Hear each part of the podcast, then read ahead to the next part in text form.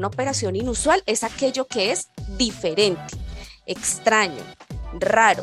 Yo tengo un comportamiento habitual, yo conozco que mi cliente, que mi proveedor, que mi trabajador tiene un comportamiento habitual y todo lo que sea diferente por arriba, por abajo, de ese comportamiento lo determinaremos como una operación inusual. ¿La gestión de riesgos te parece algo complicado de entender? No te preocupes, en este podcast nos adentramos en el mundo de los riesgos con reconocidos invitados para que conozcas de manera simple la gestión de riesgos mientras vas haciendo otras cosas. Pirani, el software que hace simple la gestión de riesgos. Sean todos bienvenidos y bienvenidas a nuestro podcast Escuela de Gestión de Riesgos de Pirani. Ya sabes que en este espacio vas a aprender de una manera simple la gestión de riesgos y al mismo tiempo puedes ir haciendo otras cosas. Mi nombre es Nicolás Alcócer, formo parte del equipo de Pirani y estoy feliz de acompañarlos en cada episodio con invitados extraordinarios para aprender más del mundo de la gestión de riesgos. En este episodio tenemos a una invitada muy especial desde Colombia. Está con nosotros Marita Rodríguez, quien es magíster en Administración de Riesgos de la Universidad Antonio de Nebrija y cuenta con más de 14 años de experiencia en sistemas de gestión de riesgos, control interno y gestión de calidad. Ha trabajado como consultora en procesos de implementación, evaluación y formación de sistemas de administración de riesgos operativos, sistemas de prevención de lavado de activos y financiamiento del terrorismo y cumplimiento normativo para diferentes sectores económicos. Y con esta breve introducción le damos la bienvenida a Maritza. Maritza, ¿cómo estás? Es un gusto que nos acompañes en este espacio. Hola Nicole, muchísimas gracias por la invitación. Para mí también es un placer poder estar acompañándolos en este espacio y como tú lo dices, hablamos de riesgo mientras podemos hacer otras cosas, nos van a escuchar mientras pueden hacer otras cosas, buenísimo. Exacto, Maritza. En este episodio, pues yo creo que va a ser de mucho interés para todos esos oyentes que están en eh, empezando en el mundo de la gestión de riesgos, específicamente en el lavado de activos. Vamos a estar conversando contigo sobre operaciones inusuales y tengo tantas preguntas que hacerte, Maritza, que me gustaría empezar por una que para ir aterrizando el concepto. ¿A qué vamos a llamar operaciones inusuales? Ok, Nicole, este tema es muy importante para estas personas que están en este momento en nuestras compañías, en las empresas de muchos de los sectores. Ya este tema de, lavado de activos no es un tema específico del sector financiero, ya nuestro sector real, nuestro sector salud, sectores eh, cooperativos también están inmersos en todas estas políticas. Y con esta situación es bien importante y es uno de los roles eh, fundamentales en toda esta gestión y es la identificación de esas operaciones inusuales.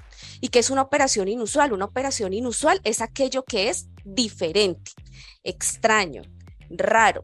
Yo tengo un comportamiento habitual, yo conozco que mi cliente, que mi proveedor, que mi trabajador tiene un comportamiento habitual y todo lo que sea diferente por arriba, por abajo, de ese comportamiento lo determinaremos como una operación inusual.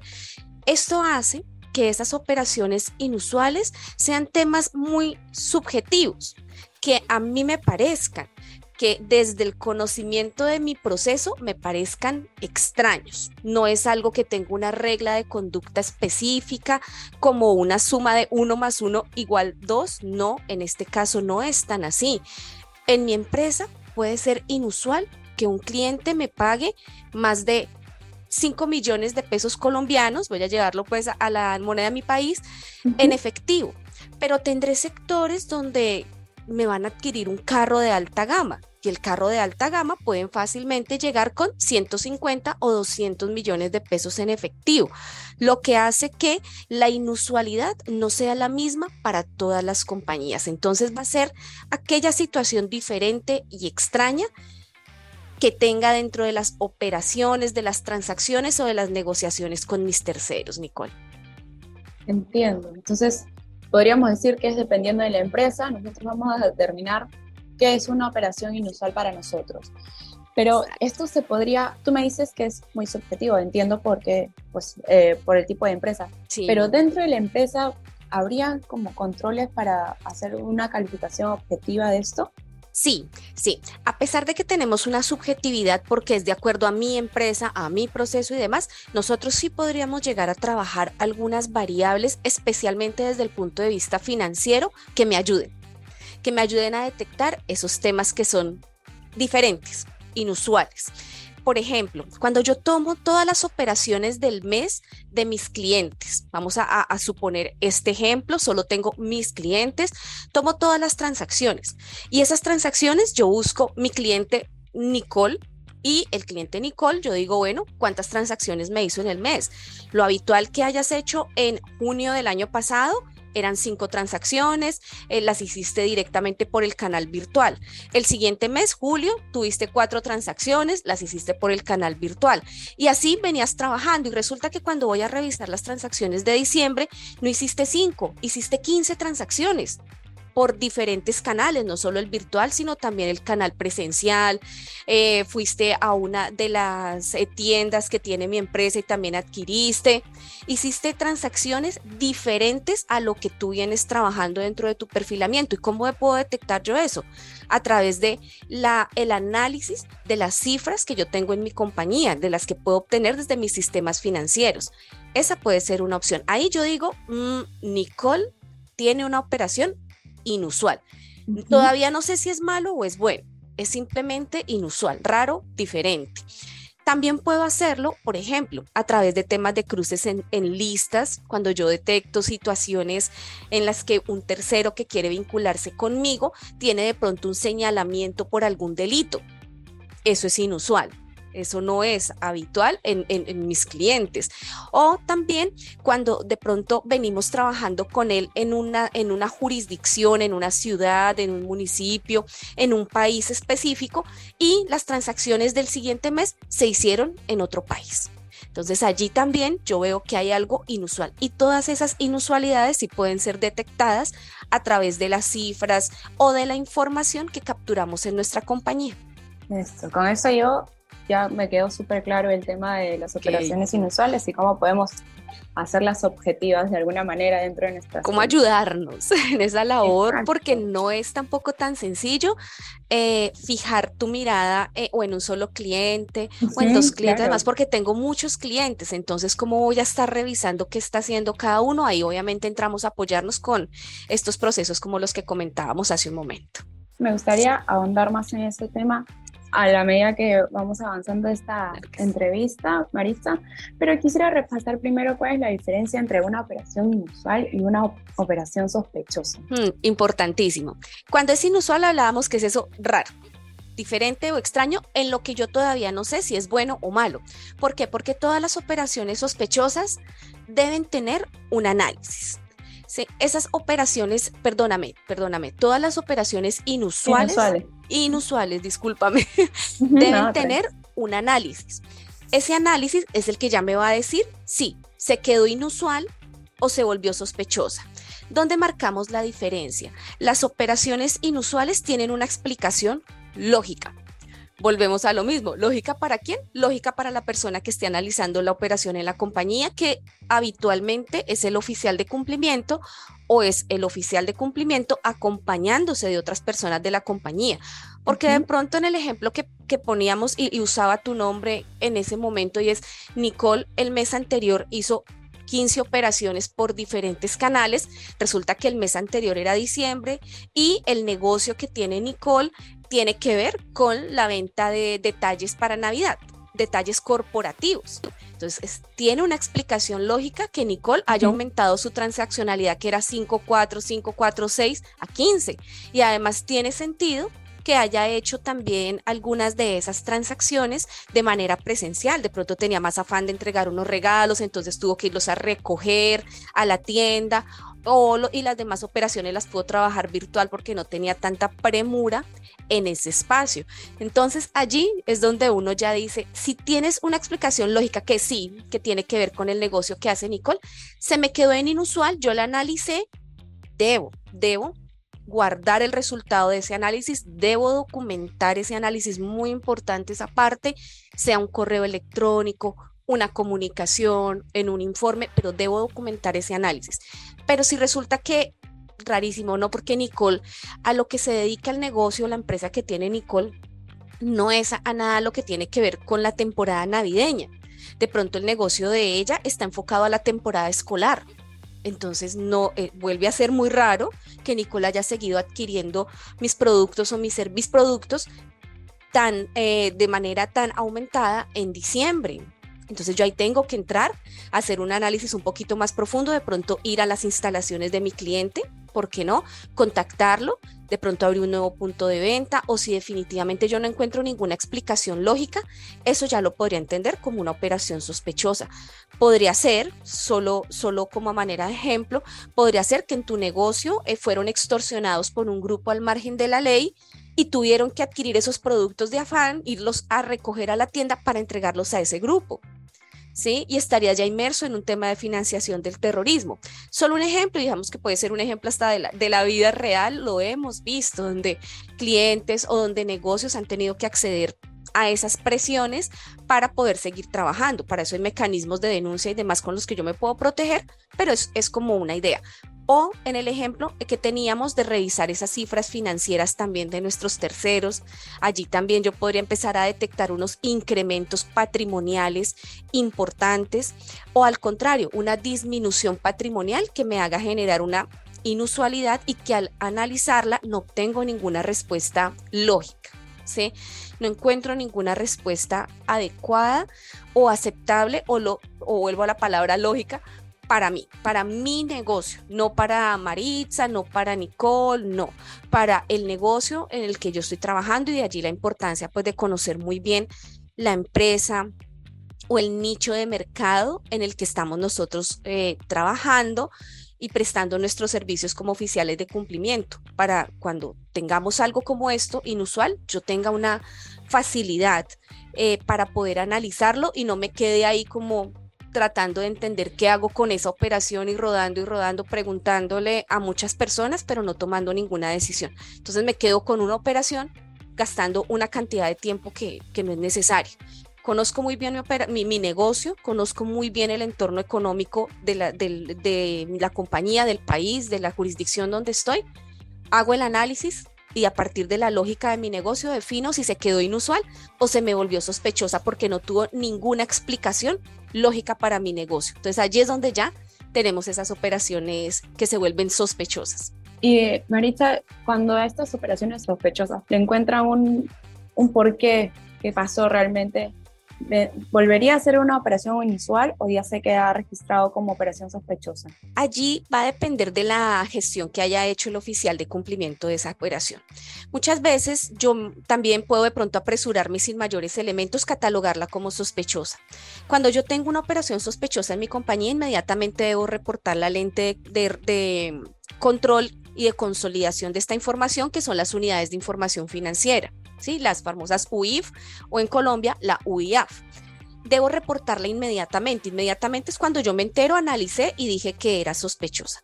Pueda que yo la haya reportado en ese momento y después analicé un poco mejor, obtuve información de parte del área comercial o de parte del área de compras, obtuve mayor información y dije, ah, caramba, me aceleré, me apresuré a hacer ese reporte. Yo podría entrar y hacer una edición de ese reporte contando qué fue lo que pasó, pero el reporte ya quedó en firme, o sea, ya está ya.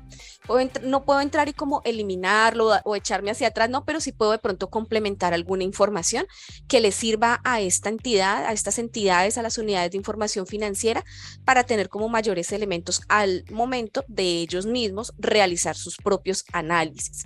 Entonces, debemos ser también cuidadosos en esos reportes, ser muy juiciosos en el análisis. Lo que te decía, no me voy a quedar todo el tiempo con una operación ahí determinando si sí o si no, pero debo pedir elementos, debemos apoyarnos muy bien con las otras áreas que están de frente al negocio, con las áreas que están de frente a los clientes, entonces el área comercial, el área de recursos humanos, si es un tema con un trabajador, el área de compras también es muy importante, el área de operaciones de la compañía, porque ellos también conocen muy, muy al detalle qué es lo que hacen. Entonces ellos también me pueden ayudar, no nos quedemos como tan solitos como oficiales de cumplimiento con la tarea, sino de verdad eh, pidamos pues esa, esa, esas observaciones o pidamos también esas opiniones de parte de las otras áreas para tomar una buena decisión al momento de hacer un reporte. Maritza, y tenemos un rango de tiempo estimado de donde tú tendrías que estar determinando si se quedó en operación inusual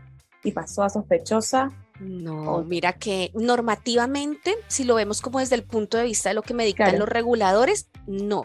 Ellos te dicen, tienes una operación inusual, tienes que analizarla y si determinas que es sospechosa, inmediatamente la reportas pero no te dicen debes tomarte X o Y tiempo y tampoco hay algo como por buena práctica. Mira, nosotros hemos tenido de pronto en temas eh, con algunos clientes situaciones que son muy evidentes, ¿sí? Situaciones donde observamos, por ejemplo, que los representantes legales de las compañías son personas muy jóvenes que tienen unos patrimonios muy grandes, altos. Y uno dice, pues en nuestra región eso no es habitual. ¿sí? Tú no ganas tanto dinero siendo tan joven.